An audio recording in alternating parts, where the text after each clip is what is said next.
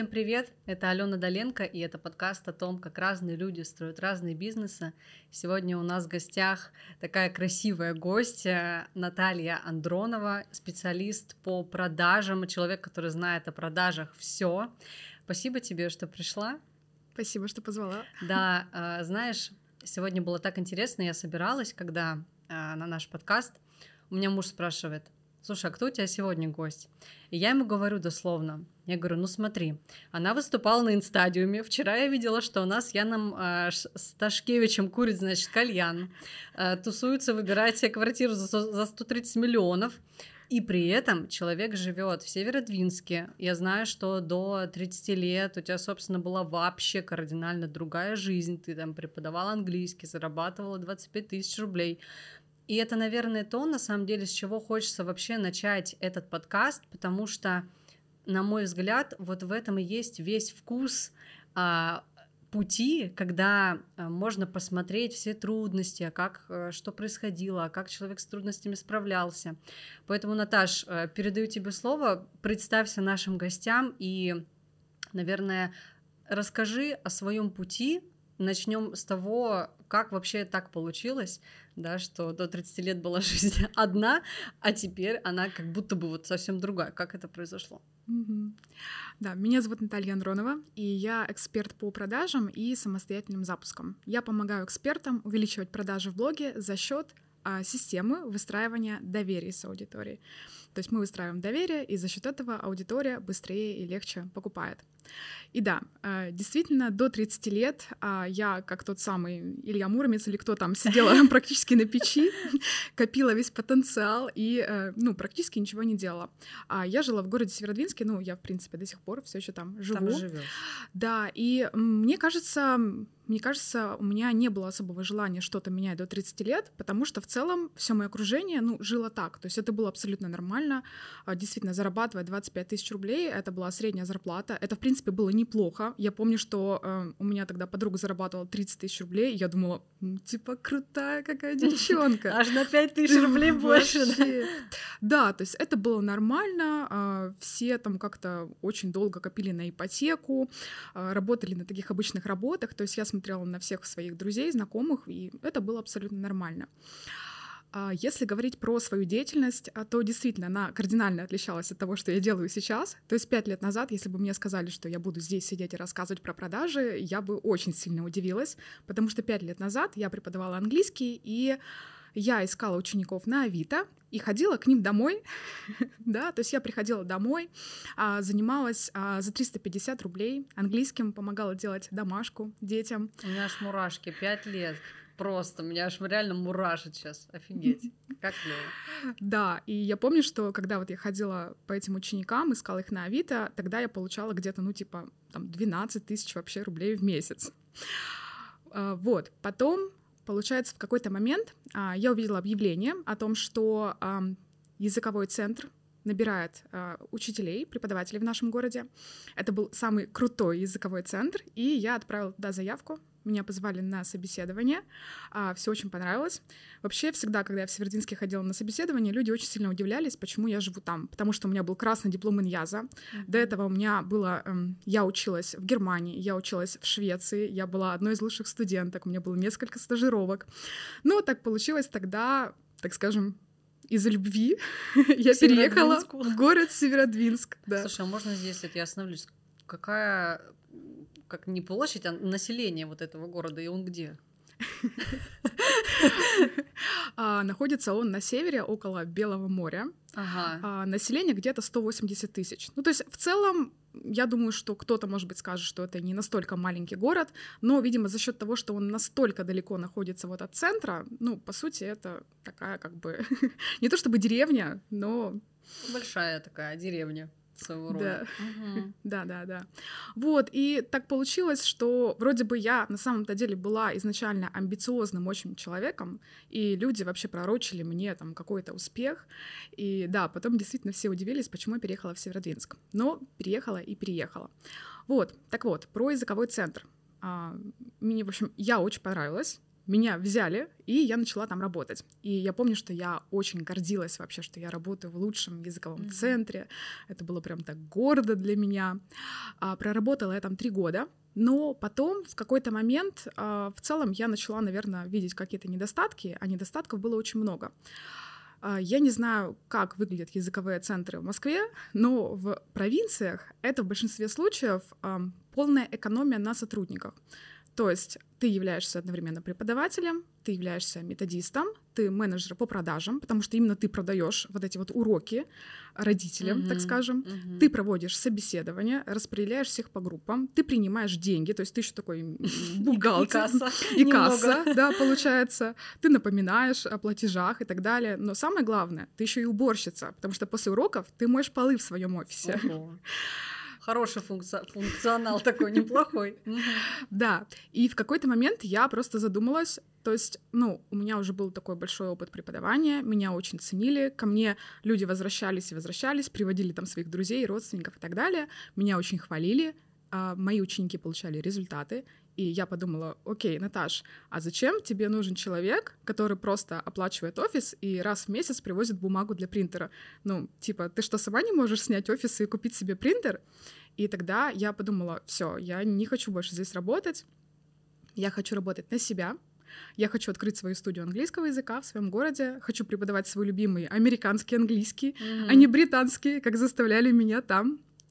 И я стала, конечно, продумывать какие-то планы, то есть, а как вообще это сделать? Я помнила свою историю с Авито за 300 рублей, я понимала, что учеников на Авито, ну, наверное, мне не найти, тем более для уже студии, так скажем. И я стала искать в интернетах, что же вообще сейчас там происходит. В этих онлайнах. В этих онлайнах, да. И я выяснила, что вроде как Инстаграм очень популярная соцсеть, где люди продвигают свои услуги. Ну, чтобы вы понимали, на тот момент у меня в Инстаграме было 300 подписчиков, это был закрытый аккаунт, и я там постила котиков и пиво. Все, в принципе, ну и селфи, конечно, где это как красивое. Три варианта фотографий, и больше там не было ничего. Я не умела снимать сторис. Тогда уже были сторис, но я не умела их снимать, какие-то там маски, что-то там шрифты какие-то. Это было два года назад? Нет, это было не два года назад, это было, наверное, вот где-то а, когда там четыре, наверное, года 4 назад. Четыре года так. назад. Угу. Да, Хорошо. да. 19 в, да, в девятнадцатом году я как раз-таки вот обо всем этом задумалась. Угу. А, и тогда я реально вообще ничего не умела. В Инстаграме для меня это был просто темный лес. Я не была подписана ни на одного блогера. Ну и, конечно, я стала со всем этим разбираться, подписалась на своих конкурентов, выяснила, что, оказывается, очень много крутых преподов по английскому ведут блог. Они меня жутко бесили. Я смотрела и не понимала, ну почему им ставят так много лайков, почему им пишут комментарии. Они такие банальные вещи рассказывают в своем блоге, а люди у них еще покупают что-то. В общем, меня это очень дико тогда раздражало. Mm-hmm. Ну, что делать? Я тоже решила вести блог.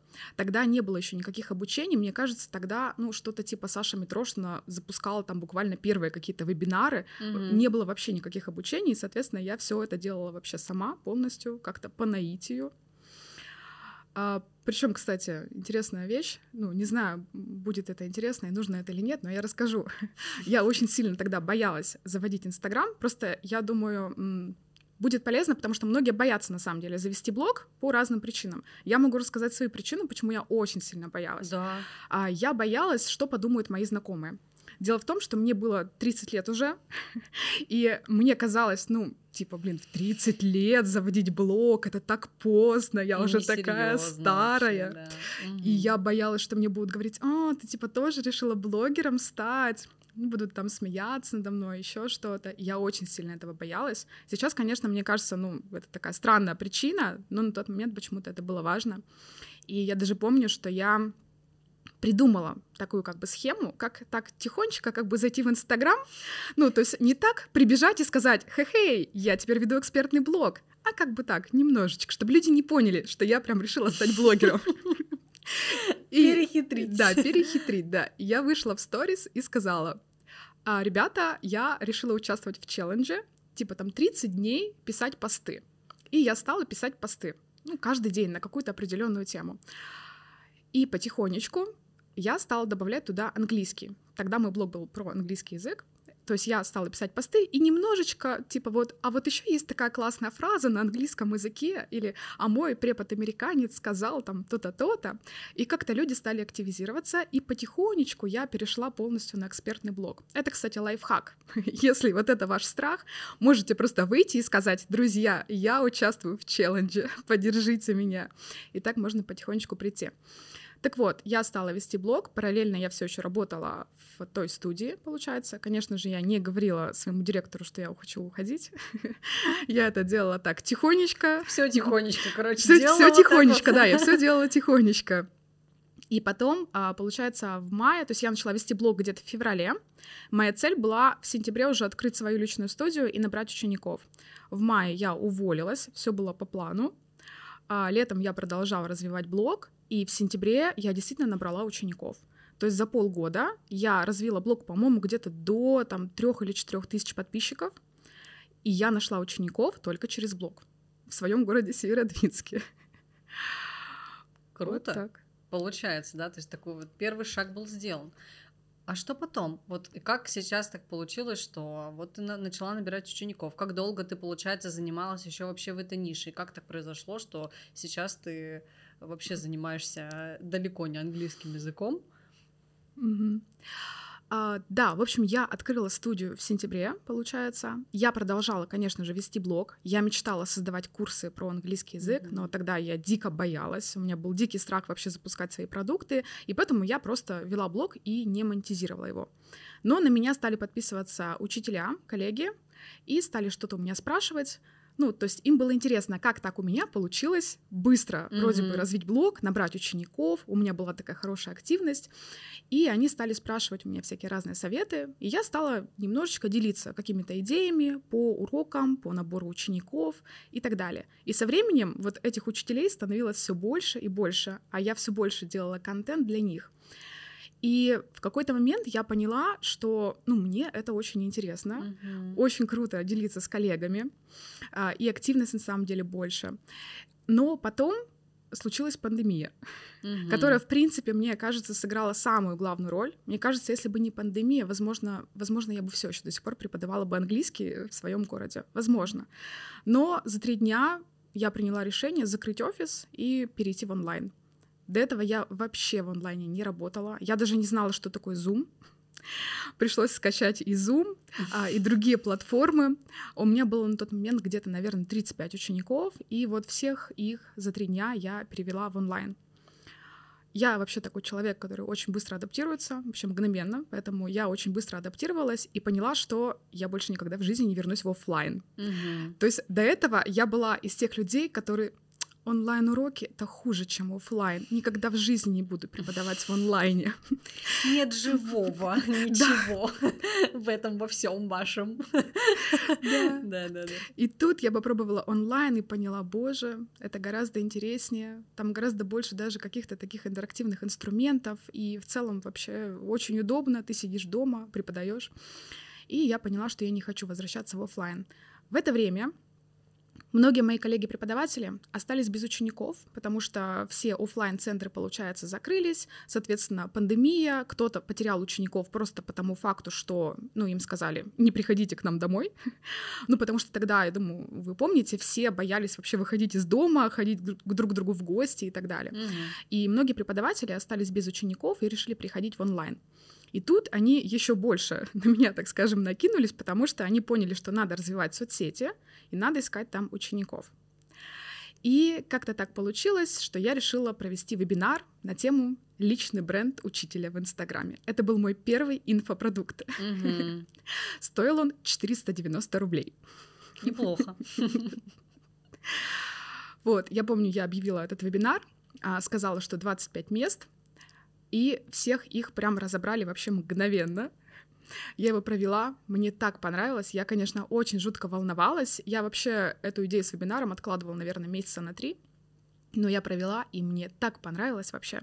Я получила столько отзывов. Потом я еще запись эту допродала на, на несколько людей. А мне кажется, я заработала с вебинара где-то, помню, 15 тысяч рублей.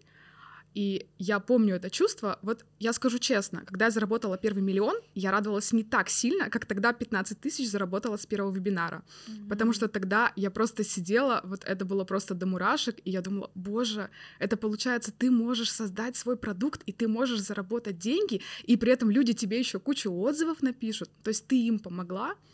Для меня это было просто открытие.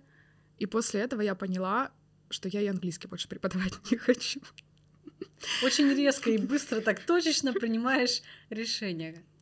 Да, и э, получается в конце мая, ну то есть это по-нашему это окончание учебного года, я всем своим ученикам сказала, ребята, все было здорово, я вас люблю, желаю удачи, но я больше не буду преподавать английский. И я ушла полностью в создание продуктов для преподавателей очень быстро, то есть рост у меня пошел вообще очень быстро, ну, действительно, не зря, наверное, до 30 лет сидела, копила, копила, потому что потом все пошло очень быстро. Потом я создала продукт по визуалу. Ну, тогда еще это было очень важно, пресеты, угу. единый, единый да, стиль. Лента, да, а я увлекалась фотографией, я вообще обрабатывала фотографии в Lightroom, еще когда не было даже приложения Lightroom, я уже пользовалась пресетами, поэтому я это быстро подхватила и создала такой единственный курс для преподавателей по визуалу. У меня вообще было очень много единственного. Потом я запустила единственный курс по таргету для преподавателей. Ну, у меня, кстати, не было конкурентов вообще. Должна сказать, а, я зашла в ту нишу, и я сразу же стала номером один, и конкурентов у меня не было. Это сейчас у нас среди преподавателей каждый второй наставник преподавателей. Угу. Тогда не было вообще такого. И, соответственно, я как-то очень быстро заняла такую лидерскую позицию, и в целом никто меня уже и, и, и не успел не догнать. Да, да. Вот, я начала запускать обучение. А, это был курс по визуалу, потом курс по таргету, потом снова курс по таргету. Я запустила шесть потоков курса по, по таргетированной рекламе для преподавателей. А, я запустила курс по методике преподавания. А потом был вебинар по продвижению, по прогревам, и вот это все так быстро, быстро, быстро, быстро шло. То есть у меня, то есть где-то в мае, наверное, я вышла на доход в 100 тысяч рублей. А в сентябре с помощью курса по таргету я заработала 500 тысяч рублей. Нет, 300 тысяч. И в декабре я заработала уже 500 тысяч рублей. То есть вот рост пошел mm-hmm. просто такой бешеный. И мне это, конечно, очень сильно нравилось. Не могу это скрывать. Ну да. Если ты ну, практически, ну, большую часть своей жизни, да, ты вообще находишься в абсолютно другой парадигме, в абсолютно других цифрах. И здесь, наверное, как тебе вообще вот было с этим ростом? Не было ли вот, знаешь, этого страха, что там деньги приходят, вроде бы как и люди приходят, что с ними делать? Не было у тебя вот такого ощущения, что типа как будто слишком быстро все? Нет, вот если честно, мне кажется, у меня не было тогда такого чувства. Мне кажется, мне это очень нравилось, и я от этого кайфовала. Мне кажется, вот такой страх а, у меня уже пришел потом, когда я стала зарабатывать а, по миллиону. Вот тогда начал появляться какой-то страх, что, ну, типа, нужно снова делать. А вдруг вот я сейчас пройдет время, деньги закончатся, закончатся мне mm-hmm. же снова нужно что-то продавать. Вот мне кажется, вот этот страх уже потом был. А тогда, мне кажется, я особо не понимала, я просто была на такой движухе, я не понимаю, как я тогда не выгорела, потому что я просто продавала, продавала, продавала. Ну, это как тот человек, который до этого всю жизнь действительно без денег прожил, и, конечно, когда он попадает в такое, он начинает просто работать, зарабатывать, зарабатывать, зарабатывать. Да, и вот э, я как раз хотела спросить, ну то есть Правильно ли я понимаю? Расскажи, как это было у тебя. Если ты долгую часть своей жизни живешь по одним канонам, так скажем, да, то есть ты ходишь там в офлайн, на работу, у тебя там клиенты, ты вроде бы обмениваешь деньги на часы, да, то есть как бы такой обмен происходит. Но потом то, что мы говорим про инфопродукты, прогревы, продажи, ты столько тем назвала, это же нужно было их еще осваивать, да, а, были ли здесь какие-то изменения в плане того, что ты как-то стала по-другому думать? Например, вот от роста там с 25 тысяч до того же полумиллиона. Вот именно в голове что-то поменялось? Или это просто, знаешь, типа я делаю, делаю, делаю, делаю? Или все таки нет? Я думаю, вообще практически все поменялось. Абсолютно. А, мне кажется, нельзя зарабатывать много денег, ну, делать такие скачки без перемены мышления. Это сто процентов невозможно. Я помню, что я начала ходить к психологу. Угу. Я думаю, что это тоже сыграло свою роль. Ну, я думаю, все, кто были в терапии, все, кто есть в терапии, они согласятся, что это очень сильно влияет. А, да, мне кажется, у меня сильно очень поменялось мышление. Не знаю даже, какие прям э, примеры конкретные сейчас, так скажем, э, привести. Но, наверное, вообще в целом я поняла, мне кажется, я вообще вышла из позиции жертвы. Мне кажется, mm-hmm. до 30 лет я сидела в позиции жертвы. Мне казалось, окей, это город Северодвинск виноват в том, что я зарабатываю 25 тысяч рублей. Ну, типа, блин, вот, я живу в Северодвинске, ну, из-за этого я зарабатываю 25 тысяч. А те, кто живут в Москве, они зарабатывают 100 тысяч рублей. Ну, потому что они в Москве, это город виноват. Или я, например, думала, окей, вот у моих знакомых там есть квартира, но это им родители купили. Это им вот просто повезло, а у меня родители бедные, они мне никогда не купят квартиру. Поэтому я буду сидеть здесь и снимать какую-то там комнату за 8 тысяч рублей. А, такое действительно было. Mm-hmm. А, мне кажется, я действительно была вот в этой позиции жертвы, и потом я начала из нее выходить, и я просто поняла, так, ну, в принципе, все ведь только от тебя зависит. Можно, конечно, сидеть на диване, обсуждать других, писать какие-то негативные комментарии, а, может быть, ждать, что прилетит какой-то волшебник, обсуждать, какой плохой начальник, какое плохое у нас э, правительство и так далее, и ничего в твоей жизни не изменится. Но ты можешь пойти, а, действительно где-то прокачать свое мышление, поменять его, а, поработать с психологом, ну или хотя бы просто посмотреть на так скажем, на другое окружение другим взглядом. То есть если я раньше смотрела, например, на тех же более крупных блогеров и думала, а, типа, строят из себя что-то, да им просто повезло. Ну вот это вот наш такой частый э, защитный механизм психики обесценивания. Люди часто любят его использовать, я постоянно его использовала. То есть я обесценивала этих людей. А потом я стала смотреть на них и думать, ничего себе, если она вот так смогла, ну я, наверное, тоже так могу. И в этом тоже поменялось в целом мое мышление ты, все, что ты говоришь, практически вызывает у меня бурю мурашек. Знаешь, хочется спросить, вот именно вот этот, а, наверное, сдвиг из позиции жертвы, да, вот в какую-то другую позицию, как он у тебя произошел? Вот, то есть, как так получилось, да, что ты обесценивала, там, обвиняла город, а, обвиняла, там, что у тебя семья какая-то не такая, а потом что-то начало происходить, и ты вот начала другим взглядом смотреть. Это вот именно помощь психолога? Или вот как, как ты считаешь, что это вот знаешь, к чему я спрашиваю? Потому mm-hmm. что кто-то на сейчас сидит, и он прям думает, это же я, ну то есть, да?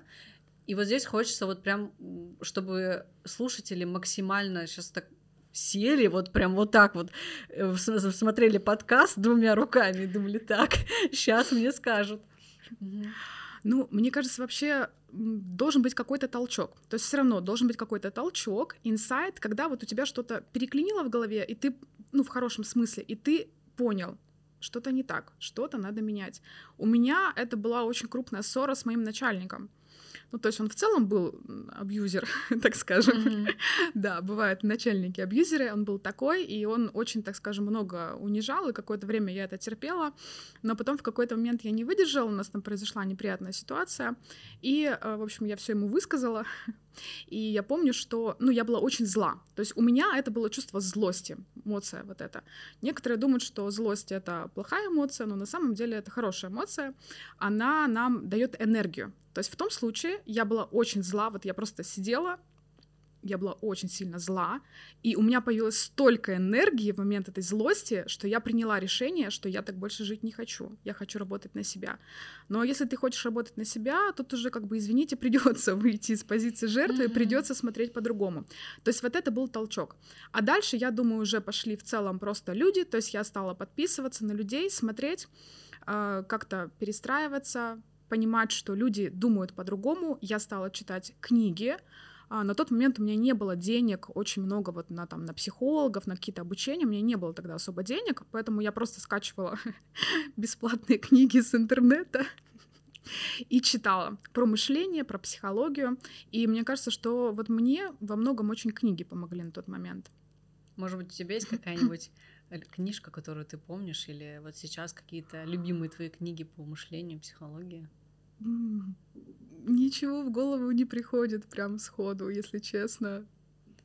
Ну ладно, если что, ты потом мне напишешь уже за рамками, я их выложу в описании. Хорошо. Э, сказала ты про злость, и знаешь, вот у меня здесь тоже, я ну, параллельно вспоминаю, у меня разного рода тоже есть клиенты, допустим, которые боятся зависти или злости, потому что кажется, что если вот эти чувства э, во мне возникают, они их подавляют и не используют как топливо, или, допустим, направляют на себя, да, то есть там аутоагрессия, самокритика, самобичевание, и ты классную вещь сказала, все, что в нас происходит, все эмоции, зависть, классно, тогда э, хорошо бы задать себе вопрос, да, а, а что я хочу тогда, почему я завидую, и использовать это как свое топливо для действия, или злость, а что я злюсь, да, и вот эту вот энергию, которая внутри, ее направить прям на действие, это тоже а, ну, мне кажется, такой классный инструмент, который можно в себе отследить, и либо ты сливаешь э, то, что можешь использовать, либо ты используешь. Да, да, сто процентов. А, я даже сейчас смотрю иногда на более успешных экспертов, и я осознаю в прямом смысле, что я им завидую, и тогда я задаю себе вопрос, в чем ты именно завидуешь, mm-hmm. а что ты хочешь? И я думаю, круто, окей, ну значит, я, наверное, это сделаю. То есть через другого человека ты понимаешь, а что тебе хочется, идешь туда. То есть он, знаешь, как такой, ты на него смотришь, думаешь, ну ты, конечно, мразь, вот сейчас вот этого делаешь, но я вот поняла, да, спасибо, идешь туда. И это тоже, мне кажется, знаешь, про предпринимательскую, на самом деле, жилку, про мышление, про это. То есть ты не сидишь и думаешь, а у меня этого нет. А, ну, по-другому вообще на это все. Угу.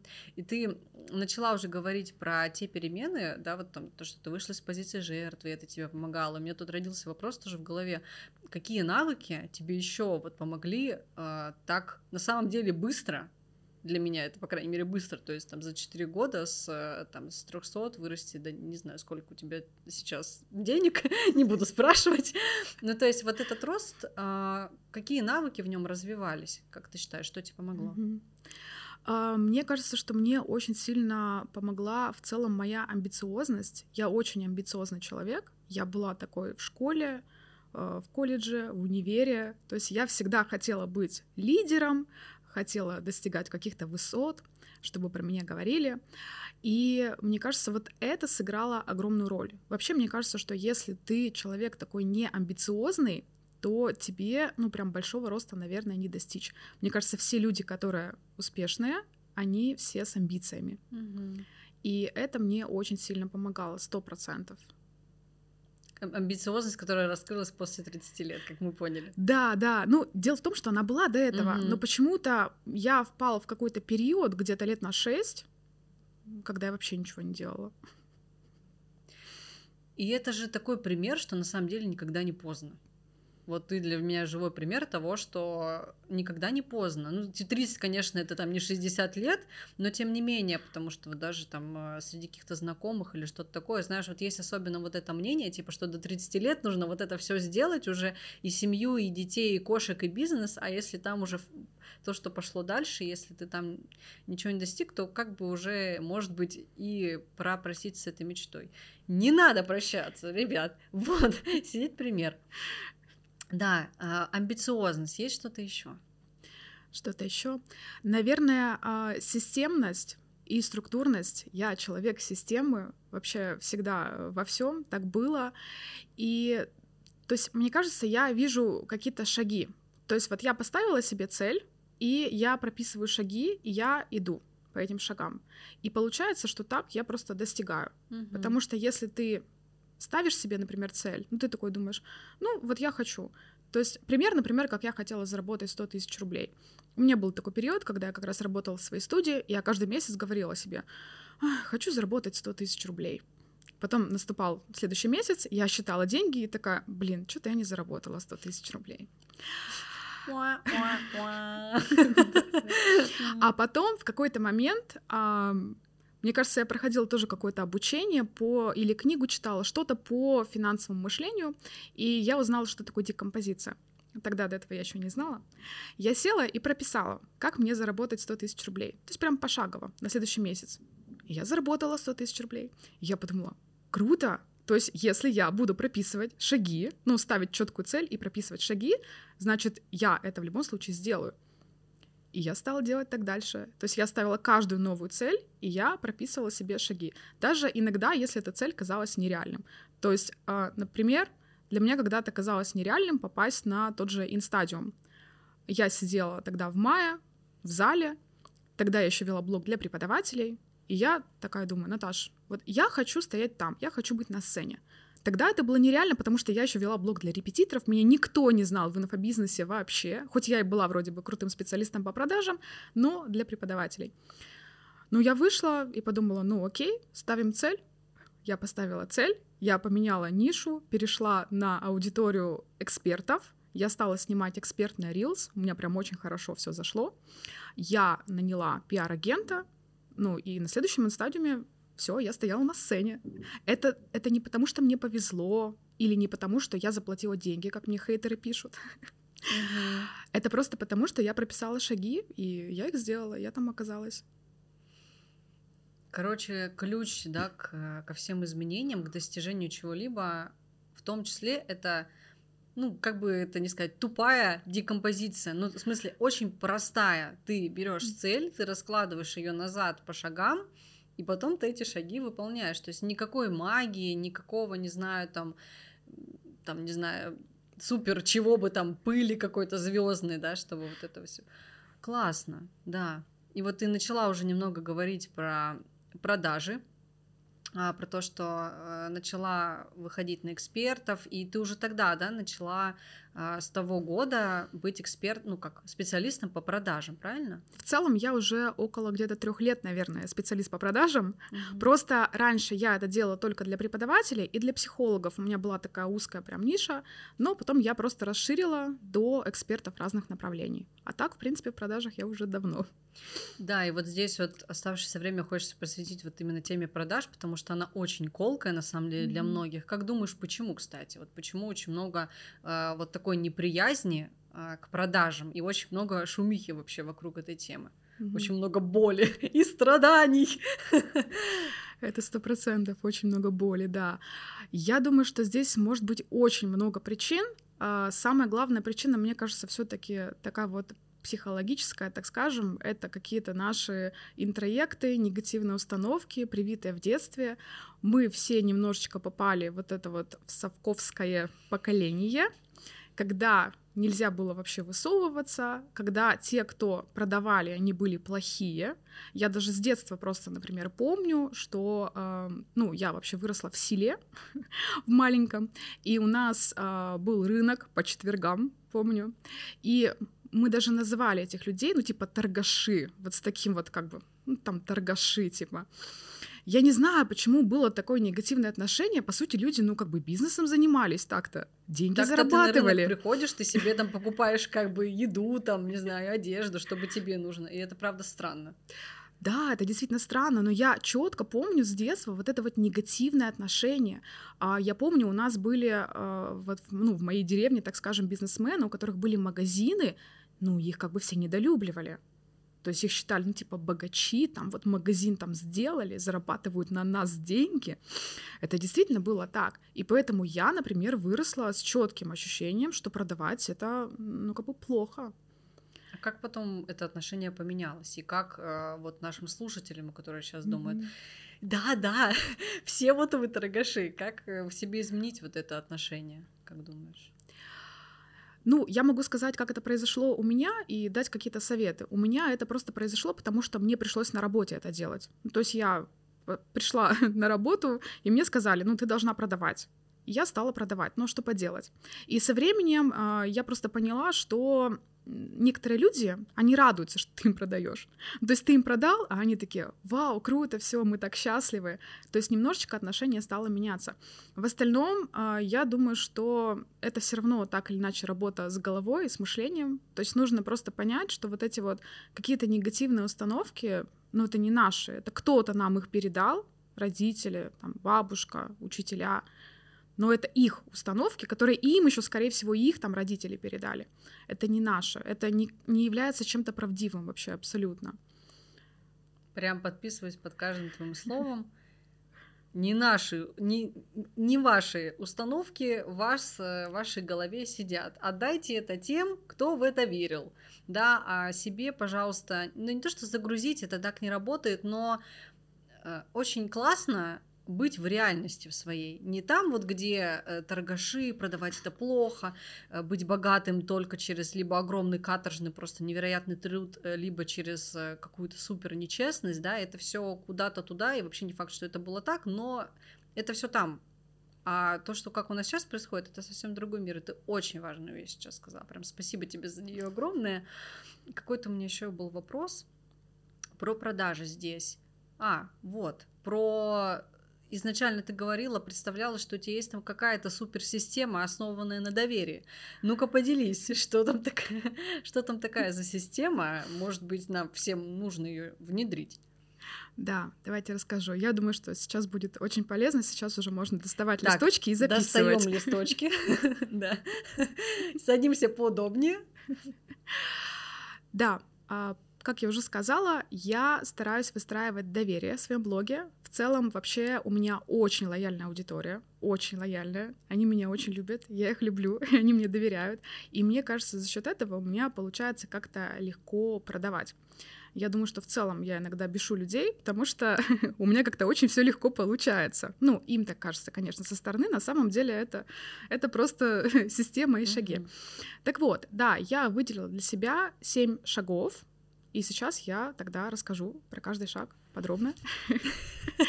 Давай. Итак, первый шаг — это позиционирование, грамотное позиционирование, которое выделяет вас на фоне конкурентов и которое как раз-таки помогает повысить лояльность аудитории к вам. При этом позиционирование это на самом деле тоже такое слово, про которое вроде все слышали, но до конца непонятно, что mm-hmm. это такое. И здесь я хочу сказать, что, например, эксперт по продажам это не позиционирование, это просто сфера, это просто ниша получается. Репетитор английского — это тоже просто ниша, это не позиционирование. И даже в целом эксперт по продажам, который помогает сделать X2, это тоже все равно не позиционирование. Ну, это, это очень просто. То есть позиционирование — это нечто поглубже, так скажем. То есть, например, мое позиционирование сейчас — это вот как раз-таки через доверие. То есть выстраивание доверия с аудиторией, так скажем, вот за эти семь шагов. Это мое позиционирование. я думаю, если в целом поискать в Инстаграме, наверное, не так много людей, у которых вот прям тоже написано, ну, что-то примерно такое же. И это меня отличает. А, вот. Можно здесь подведем mm-hmm. итог, да, получается? То есть первый шаг — это не просто занять какую-то нишу, типа я там, не знаю, эксперт по продажам, эксперт по, ну, псих, по психологии, да, а вот именно как-то включить более узкую направленность, да, возможно, то есть либо свой метод, а, вот в одном как-то предложении, вот э, именно свое видение позиционирования можешь нам назвать под запись, пожалуйста? Мое позиционирование, получается, состоит в том, что я обучаю увеличивать продажи через систему выстраивания доверия с аудиторией. Да, это может быть какой-то метод, это может быть какая-то своя фишка, угу. но самый главный секрет на самом деле стоит в том, что не надо ничего выдумывать. Некоторые думают, что надо что-то придумать, вот прям вообще, где никогда ничего не было. Но на самом деле то, что я придумала про доверие, ну это же логично, правильно? Ну то есть все логично. Покупают, когда доверяют. Я ничего нового не создала. Да, я просто это вывела в систему и так далее. Я могу привести классный пример, чтобы стало понятно. Давай. Пример про мыло. Угу. То есть вот там, ну, 20 лет назад было очень много разных видов мыла. И люди просто приходили в магазин и покупали. Да, то есть вот, и там как раз-таки было прописано, да, для чего там мыло. Ну, не знаю, там хорошо там отстирывает, да, там удаляет макияж. А потом компания DAF решила, а мы хотим придумать свое позиционирование. И они сказали, а наше мыло на 50% состоит из крема, и оно не сушит кожу. Делал mm-hmm. ли кто-то это до этого? Я думаю, что было очень много видов мыла, куда добавляли крем, и оно не сушило кожу. Но они просто не догадались, ну, Сказать выпендриться, так скажем, этим. А мыло Дав, они догадались. То есть они взяли то, что на самом деле уже было в умах людей в целом, да, то есть люди, например, уже понимали, блин, не хочу, чтобы мыло сушило кожу. И они просто озвучили это вслух. Всё и все. Я реально помню, в детстве я просила маму, мама, купи мыло Дав, оно не сушит кожу. Очень просто на самом деле. Очень всё. просто вообще, очень угу. просто. Да. Какой следующий шаг здесь мы поняли? да. Следующий шаг это анализ целевой аудитории. Это моя просто любимая тема. Uh, у меня даже какое-то время было позиционирование именно через анализ целевой аудитории. У меня даже был курс достучаться до ЦА. А, это очень классная вещь, которая просто необходима для того, чтобы, во-первых, понять, что продавать аудитории. Ну, сейчас, я думаю, все знают про каздевы, все, наверное, уже проводят каздевы, а если не проводят, то думают, блин, надо, наверное, мне тоже провести. Мгм. Да, то есть, например, это каздевы, с помощью которых мы понимаем вообще, а какой продукт запустить, а, о чем думает моя целевая аудитория и так далее. И другие анализы, то есть я, например, на своих обучениях создаю авторские анализы целевой аудитории, которых нигде нет, и этот анализ заточен сразу же под создание контента, который будет вызывать доверие. То есть мы создаем контент, который прямо попадает в самое сердечко нашей аудитории, им откликается, и они доверяют и хотят у нас купить. Мгм. Зафиксировали. Здесь вопросиков не возникло. Надеюсь, у вас тоже не возникло. Третий шаг. А, третий шаг — это упаковка блога, очень такая грамотная продающая упаковка. То есть нужно упаковать блог так, чтобы люди заходили, чтобы они сразу же очень быстро проникались и, так скажем, ну вот у них возникало доверие. Выглядит это примерно так. Например, мне человек иногда пишет, Наташа, я два часа вот подписалась назад на ваш блог, прочитала ваши там сохраненные сторис, ваши рилс, что у вас можно купить? Я очень хочу что-нибудь у вас купить. Ну, или просто пишут, все, я там влюбилась в ваш блог и Мгм. так далее. То есть, по сути, нужно сделать так. Это все у нас выстраивается за счет шапки профиля, за счет сайта, за счет сохраненных сториз, за счет Reels и воронок из Reels. Ну, тема такая тоже сейчас довольно-таки популярная. Мгм. И объемная достаточно. Но в целом э, очень важный элемент, да, то есть это как грамотная упаковка блога, чтобы, как ты сказала, люди приходили, в самое сердечко ты им западала, и они вот уже не, не могли с тебя слезть, условно говоря. Мгм. Мгм. Следующий шаг — это использование различных приемов прогрева. Сейчас я объясню, что я имею в виду, чтобы, чтобы всем стало понятно. Мы продаем через разные приемы. Например, самый популярный прием это кейсы. Кейсы, социальные доказательства. Но, например, когда ты используешь только вот один этот прием, часть аудитории ты упускаешь, потому что есть люди, которым вообще плевать на кейсы. Я, кстати, вот этот человек, я просто всегда пролистываю сторис, когда начинают кейсы показывать, я никогда не смотрю кейсы на сайтах. То есть мне, например, важно другое. Мгм. И есть очень-очень много разных приемов, у меня их где-то более 35, и это не триггеры, которые написаны в смысле в интернете, да, это немного другие вещи. И когда ты используешь вот эти вот различные приемы, ты, во-первых, это не скучно, то есть когда идет прогрев, э, каждый раз что-то ну, новенькое, Новенькое. да, по-другому немножечко, и люди смотрят. А во-вторых, получается охватить гораздо больше аудитории, потому что если на кого-то там кейсы не действуют, на него подействует другое. Вот, это очень-очень тоже важный пункт. Да, и здесь, э, вот как я услышала, то есть важно иметь такой арсенал способов прогрева, да, и вот по-разному их использовать, как ты говоришь, что в твоей системе их аж 35 штук. Да. Один из них это кейсы. Да, один из них это самое Мгм. популярное социальное доказательство. Ну, кейсы запишите, пожалуйста. Остальные уже на курсе. Да, кстати, можно я скажу про подарок? Э, Мы А это не мы в- обговорили это мы в конце, конце. хорошо. Это в конце. В Просто в конце. тему как раз у меня там с В кейсами. тему, связано. в тему. Ну, вы это... Надо досмотреть, значит, точно. Да, и получается, мы уже подошли к пятому шагу. Да, а, следующий шаг. Очень важно, чтобы каждая серия а, была с какой-то целью. То есть, чтобы у каждой серии stories была какая-то цель. Если мы говорим про доверие, то, как правило, мы должны а, вызвать доверие к четырем вещам. Это либо доверие к тебе как личности, либо доверие к тебе как эксперту, доверие к теме, о которой ты вещаешь, и доверие к твоему, твоему продукту. То есть приведу пример. А, например, я могу выйти сегодня в сторис, ну, в принципе, я и выйду, да, и э, расскажу о том, что я была здесь. И я могу эту идею подать по-разному, используя вот эти вот четыре вещи. То есть я, например, могу рассказать, что как я, например, могу прогреть к себе как эксперту. Я могу сказать, что вот я была на подкасте, меня пригласили, да, вот мы об этом говорили, и, соответственно, люди думают, окей, ну если ее приглашают как эксперта по продажам, ну, наверное, ей можно доверять. Мгм. Это первый вариант. Могла бы я, например, сделать прогрев к теме. Допустим, я запускаю в какой-то продукт в ближайшее время, и э, он, допустим, связан с медийностью.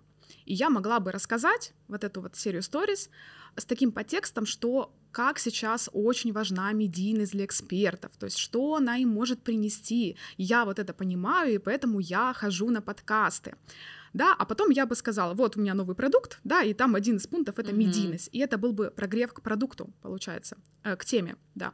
Могла бы я упомянуть какой-то продукт, например, во время подкаста нашего, и потом сделать серию сториз и рассказать, что я рассказывала вот про свою там систему, да, которую мы используем на таком-то продукте.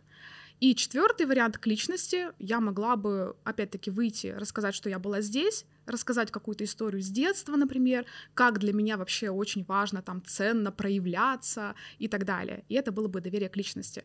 А, я думаю, что сейчас у многих были какие-то инсайты, я думаю, это было полезно. Я специально привела примеры, чтобы, чтобы вы поняли. Понятно, да. да. И самое главное, что одну и ту же на самом деле идею, то есть вот мы встретились, но я могу использовать для четырех видов прогрева, получается. Причем ты ничего не придумывала, то есть да? это просто все, что есть. Все, что есть, да. Да.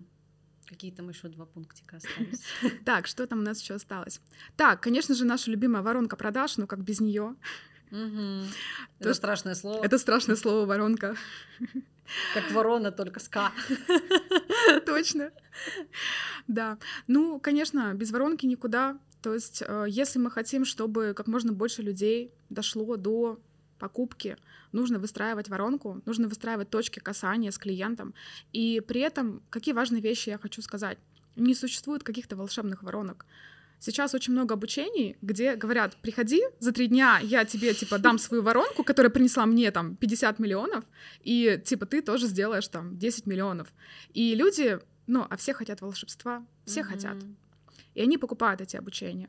Но только воронка им не приносит почему-то эти 10 миллионов, потому что не бывает волшебных воронок. Под каждое обучение, под каждого эксперта, исходя из разных каких-то там вещей, выстраивается своя индивидуальная воронка. Но более того, да, второй очень важный пункт, очень важно уметь иногда перестраиваться в моменте. Дело в том, что ты можешь построить какую-то воронку, но потом ты понимаешь, что у тебя мало заявок. Это значит, что нужно тут же в моменте перестроиться и немножко пойти куда-то в другую сторону. И вот здесь как раз-таки тоже без глубокого знания воронок это не получится. Поэтому... Короче, придется изучать страшное слово, если хотите много денег. Придется, сто процентов. Сейчас такие поникли, остановили подкаст. Ну ладно, у нас еще седьмой пункт и подарок, между прочим. Да, седьмой пункт, а, на самом деле, он не то чтобы прям связан с продажами, но я считаю, что очень важно продавать из, а, так скажем, состояния, из желания отдавать, а не только получать. Мне кажется, это иногда видно, то есть эксперт, который просто хочет только получать что-то от своих подписчиков, только деньги, деньги, а, у него будут плохо эти продажи. А когда ты делаешь это из состояния «я хочу людям реально помочь», Конечно, я денег хочу, и никто, никто этого не отрицает, mm-hmm. я очень хочу денег, но параллельно с этим я еще хочу, чтобы человек остался доволен, чтобы он был очень благодарен, чтобы я помогла ему как-то решить его проблему, помогла прийти к результату. И когда ты продаешь из состояния я хочу действительно поделиться, я хочу помочь, продажи идут гораздо-гораздо легче, и люди это видят.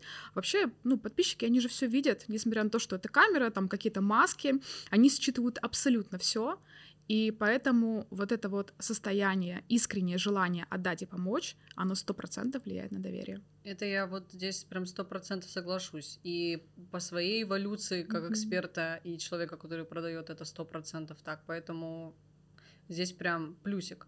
И давай, э, наверное, все семь сейчас вот еще раз прям э, назовем.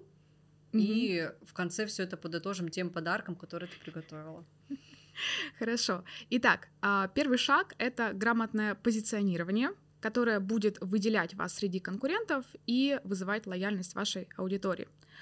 Второй шаг — это анализ целевой аудитории, чтобы вы понимали, какой сделать продукт и какой делать контент — чтобы он, вот как я сказала, прям западал в сердечко вашей аудитории, откликался.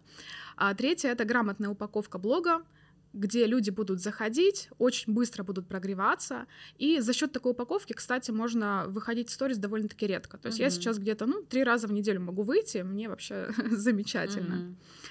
Следующий шаг — виды прогрева, да.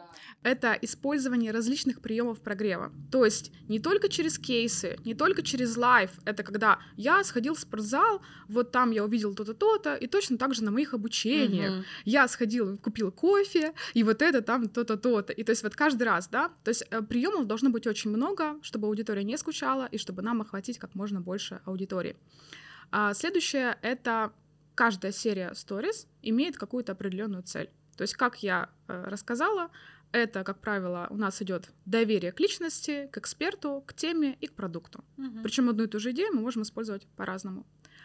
Потом у нас идет наша прекрасная любимая воронка. Мгм. И, Она самая. да, и последний пункт — это продавать из искреннего желания отдать и помочь. Да.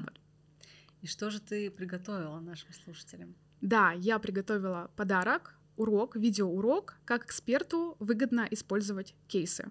М. А, в этом уроке я рассказываю о том, а, что делать, если у тебя нет кейсов, как их правильно собрать, как их оформить и как, собственно говоря, использовать их в прогреве. Класс. Да. Вообще супер. Я тоже хочу подарок. Я тоже выполню все условия. И условия у нас это отметка тебя. Мгм. То есть делайте, э, слушайте подкаст, делайте скрин этого подкаста. Можете написать, что вам больше всего понравилось. понравилось. Обязательно делайте отметку Наташи.